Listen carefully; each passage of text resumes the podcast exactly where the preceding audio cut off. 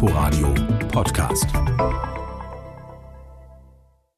Es darf wieder aufgeatmet werden in Berlin und Brandenburg, zumindest ein bisschen und vor allem draußen machen wir uns lockerer. In beiden Ländern gilt nun, dass zum Beispiel keine Tests mehr für ein Bier im Biergarten oder auf der Restaurantterrasse nötig sind. Und was die Lockerungen für unsere Region bedeuten, bespreche ich, Birgit Radatz, zu Beginn dieses landespolitischen Wochenrückblicks mit meiner Kollegin Kirsten Buchmann, Korrespondentin für Berlin. Hallo. Hallo.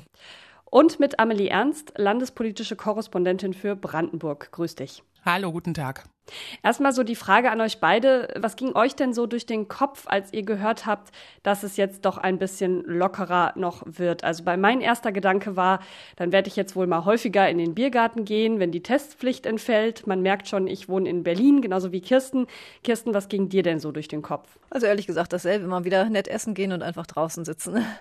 Und in Brandenburg ist der Restaurantbesuch ja, soweit ich weiß, auch schon ohne Test seit Pfingsten möglich. Worauf freust du dich denn dann jetzt ganz speziell, Amelie?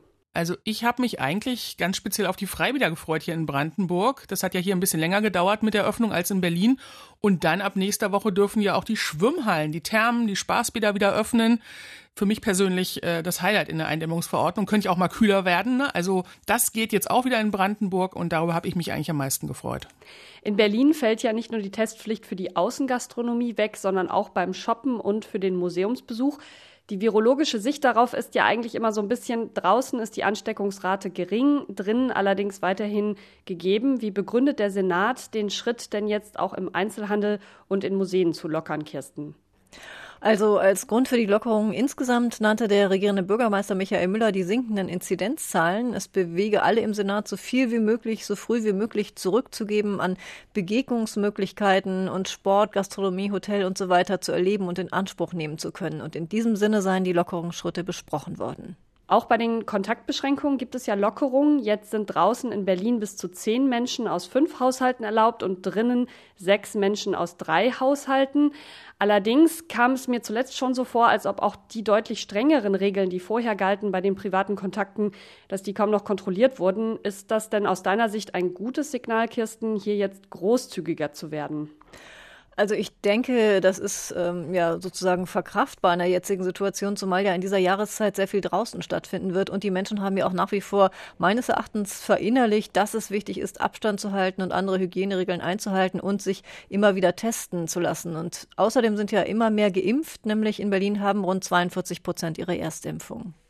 Amelie, in Brandenburg galt ja schon, dass man für draußen keinen Test mehr brauchte. Wie geht denn so die Gastronomie jetzt damit um? Freuen die sich jetzt schon seit zwei Wochen darüber? Ja, ich würde sagen, ja. Also in den Restaurants und Cafés, auch hier in Potsdam, ist schon wieder richtig was los. Also Umsatz wird gemacht, konnte man schon merken jetzt in den letzten Tagen. Das wird natürlich die Gastronomen freuen, aber viel diskutiert und auch kritisiert, muss man sagen, wird jetzt gerade mit Blick auf die unterschiedlichen Regeln, also was die Innen- und die Außengastronomie betrifft.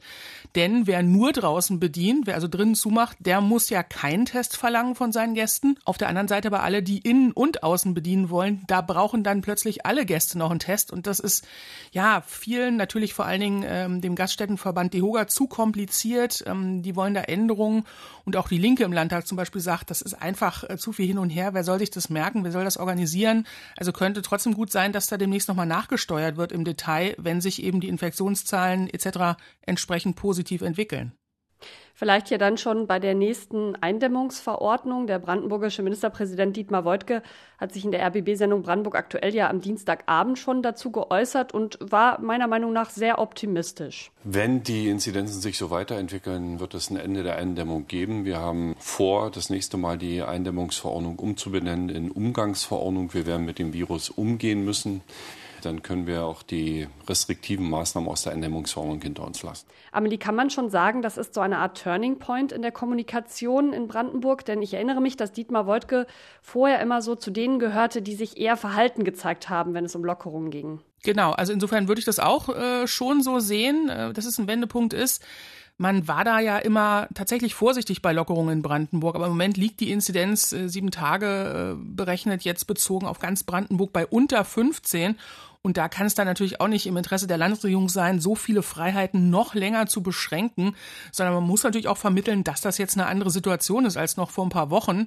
Auch äh, wenn natürlich, äh, das auch, wird auch immer ähm, gesagt, mit Blick auf den Herbst noch nicht alle Fragen geklärt sind. Wie wird es weitergehen? Wie wird es sich entwickeln? Aber da will man dann ja mit dem Impfen auch deutlich weiter sein. War denn Berlins regierender Bürgermeister Michael Müller auch schon in dieser Woche so optimistisch, dass die Pandemie bald im Griff ist, Kirsten?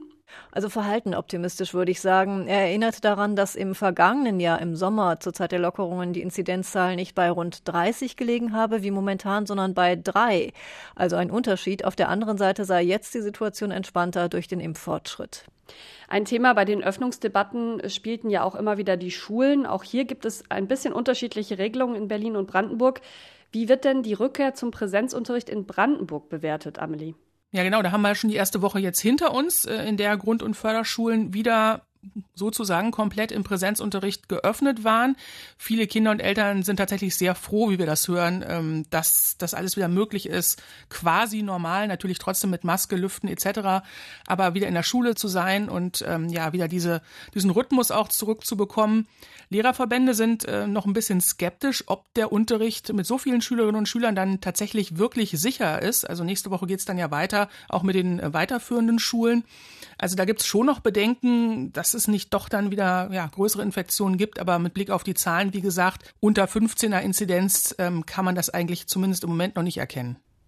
In Berlin wollte man sich ja eigentlich erst nach den Sommerferien wieder auf den Regelunterricht vorbereiten. Dem kam dann jetzt eine Gerichtsentscheidung zuvor. Jetzt soll dann schon ab kommenden Mittwoch wieder Präsenzunterricht angeboten werden. Wie ist das in Berlin aufgenommen worden, Kirsten? Gemischt, denn Kritik kam von der Gewerkschaft Erziehung und Wissenschaft. Sie hat gefordert, die Schulen überhaupt nur mit täglichen Corona-Tests zu öffnen. Zudem hat sie darauf gedrängt, den Wechselunterricht zumindest an den Oberschulen beizubehalten. Von Seiten der Eltern ist es bisher relativ ruhig, so habe ich das wahrgenommen. Das könnte daran liegen, dass die Präsenzpflicht an den Schulen erstmal ausgesetzt bleibt. Eltern können also entscheiden, ob sie ihr Kind in den Unterricht schicken wollen. Ähm, das nimmt viel Aufregung äh, aus diesem Thema raus, meines Erachtens. Die Region macht sich also seit dieser Woche doch ein bisschen lockerer noch als zuvor. Darüber gesprochen habe ich mit meiner Kollegin Kirsten Buchmann und Amelie Ernst. Danke euch für eure Zeit. Gerne. Sehr gerne. Es braucht also seit dieser Woche ein paar weniger Tests. Aber getestet wird natürlich trotzdem weiterhin. Über 1500 Teststellen hat allein Berlin mittlerweile. Die ploppen quasi überall auf. Mal wird einem das Stäbchen im Dönerladen oder manchmal einfach an der Straßenecke unter einem Zelt in die Nase geschoben Offenbar ist aber Teststelle nicht gleich Teststelle. Insgesamt häufen sich nämlich nun die Betrugsverdachtsfälle. Jan Menzel mit den Hintergründen. Die Zahlen sind durchaus beeindruckend. 1600 Teststellen oder Stationen gibt es inzwischen in Berlin. Zusammen schaffen sie mehr als 5,2 Millionen Schnelltests in der Woche und damit auch mehr Sicherheit für die Bewohner der Metropole in der Pandemie. Doch erst kürzlich wurden mehrere Teststellen im Bezirk Neukölln geschlossen. Gesundheitssenatorin Dilek Kalaitschi. In allen Branchen ich glaube, das brauche ich Ihnen nicht zu erzählen. Gibt es immer Schafe, Schafe in allen Wirtschaftsbereichen. Hinweisen auf diese schwarzen Schafe gehe man nach, betont Kalaitschi. Aktuell liegen ihrer Verwaltung 89 Hinweise vor, zum Teil Beschwerden über falsche Telefonnummern oder unzutreffende Angaben auf der Webseite. Aber da sind eben auch schwerwiegende Fälle äh, dabei, was eben darauf hinweist, dass die Qualität nicht stimmt dass eben sozusagen vor Ort die Regeln, die angegeben worden sind, nicht eingehalten werden. Ihre Verwaltung arbeitet in Teams gemeinsam mit Gesundheitsämtern, Ordnungsämtern und der Polizei, um Hinweisen nachzugehen. Auch der Zoll ist mit an Bord. Bei Kontrollen helfe inzwischen die Heimaufsicht, weil sich die Lage in den Pflegeeinrichtungen durch die Impfungen entspannt habe. Nach Informationen des RBB werden derzeit weitere Kontrollen von Teststationen in Neukölln und Charlottenburg-Wilmersdorf vorbereitet. Das Hauptproblem sei jedoch die Testverordnung des Bundes, sagt Kalaitschi. Die Verordnung lasse es nicht zu, dass die Kassenärztliche Vereinigung die Rechnungen der Teststellen überprüfe. Die Teststellen müssten keine Nachweise über Sachkosten und Personalkosten und auch keine Steuernummer vorlegen. Und das ist eine Regelungslücke und deswegen fordere ich Spahn auf, diese Regelungslücke zu schließen. Das hat der Bundesgesundheitsminister so auch angekündigt angekündigt. Ein Parteifreund des Christdemokraten Spahn, der CDU-Bundestagsabgeordnete Thomas Heilmann, bekam den Zorn der Gesundheitssenatorin im Parlament ebenfalls zu spüren. Heilmann, der wieder in den Bundestag will und Wahlkampf macht, hatte im April in einem Doppeldeckerbus in Kooperation mit einer Apotheke die kostenlosen staatlichen Schnelltests angeboten. Kalaitschi kritisierte das als parteipolitischen Missbrauch. Wenn auf dem Bus Heilmann stehe, sei die Teststelle nicht mehr neutral. Der Apotheke ist inzwischen die Testlizenz aberkannt worden. Mein Kollege Jan Menzel über Betrugsverdacht bei einigen Berliner Teststellen. Sie hören den landespolitischen Wochenrückblick, die Debatte aus Berlin und Brandenburg. Trotz Corona möchte die Berliner AfD ihre Parteitage in Präsenz abhalten. Die Raumsuche dafür gestaltete sich allerdings als schwierig. Im März trafen sich die Delegierten in einem Zelt in Paaren im Glien im Havelland. An diesem Wochenende stellt die Partei ihre Kandidatinnen und Kandidaten für die Abgeordnetenhauswahl auf und hat dafür Räumlichkeiten in Biesdorf im Berliner Bezirk Marzahn-Hellersdorf gefunden. Alle Informationen dazu hören Sie in den Inforadio-Nachrichten und ausführlich heute Abend um kurz vor halb acht in dieser Sendung. Antisemitismus als Staatsziel. Das haben sich die Regierungsfraktionen von SPD, CDU und Grünen im Brandenburger Landtag auf die Fahne geschrieben. Die Stimmen der oppositionellen Linken haben sie dafür. Die Freien Wähler hingegen präsentierten allerdings einen Gegenvorschlag. Oliver Schosch. Es geht um folgende Formulierung, die neu in die Landesverfassung aufgenommen werden soll. Das Land schützt das friedliche Zusammenleben der Menschen und tritt Antisemitismus sowie der Verbreitung rassistischen und fremdenfeindlichen Gedankenguts entgegen.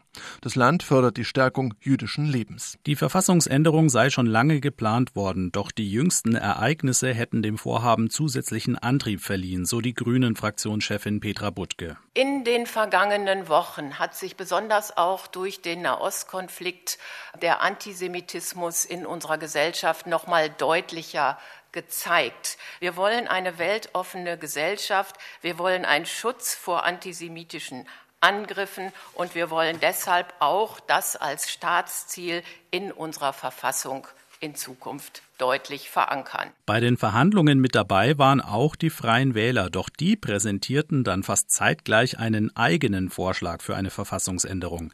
Denn der Text der anderen Parteien würde nicht weit genug gehen, so der Fraktionschef der Freien Wähler Peter Wieder. Die Koalition hat hier eine Formulierung Stärkung des jüdischen Lebens. Wir sind der Überzeugung, wir müssen hier auch deutlich festschreiben, jüdisches Leben und jüdische Kultur. Die anderen Parteien wiesen die Darstellung zurück, dass die Zusammenarbeit am Wort Kultur gescheitert sein soll.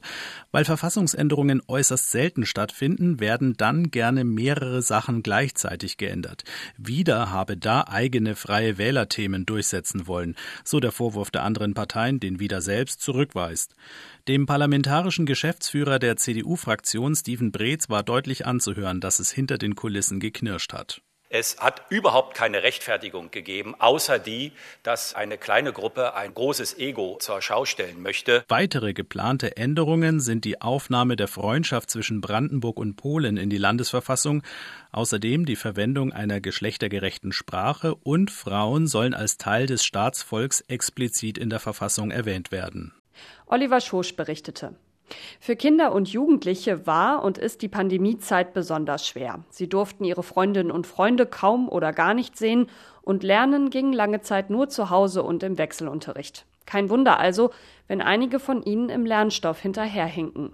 Um das aufzufangen, hat Berlins Bildungssenatorin Sandra Scheres in dieser Woche ein Aktionsprogramm vorgestellt und Sabine Müller kennt es. Senatorin Sandra Scheres hat ihr Aufholprogramm Stark trotz Corona genannt.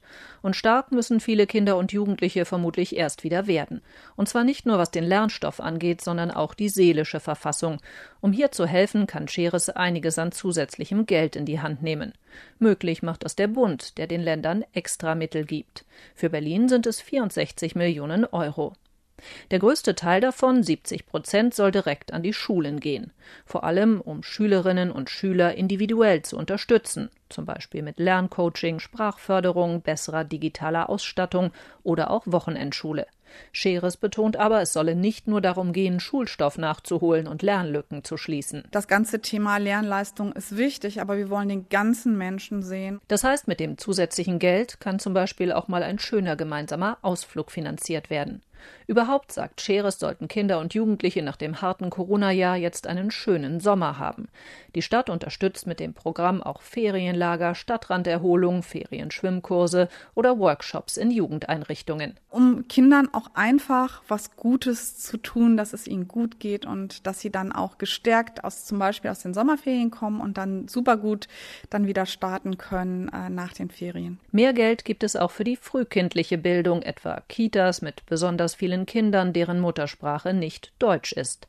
Sie können auf zusätzliches Personal hoffen und dazu noch externe Fachberatung. Für Corona-gebeutelte, manchmal überforderte Familien gibt es mehr psychosoziale Betreuung und Beratung, auch in Notunterkünften für wohnungslose Familien. Außerdem sind mehr Workshops zur Eltern-Kind-Bindung geplant sagt Senatorin Scheres. Dass wir auch stark Familien unterstützen, die auch ja mit Überforderungssituationen auch im Rahmen der Corona-Zeit zu tun hatten, dass wir hier auch die Familien stärken. Also die Familien sind ja sehr, sehr wichtig. Wenn es den Familien gut geht, geht es den Kindern auch gut. Das Programm soll Kinder und Jugendliche überall da erreichen, wo sie sind. So werden zum Beispiel auch die mobilen Lernhilfeteams für Heime, Wohngruppen und Flüchtlingsunterkünfte aufgestockt. An Schulen und in Jugendhilfeeinrichtungen sollen zusätzliche Stellen geschaffen werden für ein freiwilliges soziales Jahr.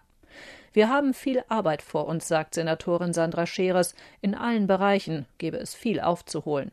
Sie zeigt sich optimistisch, dass das klappen kann. Und damit sind wir am Ende der Debatte aus Berlin und Brandenburg. Mein Name ist Birgit Radatz.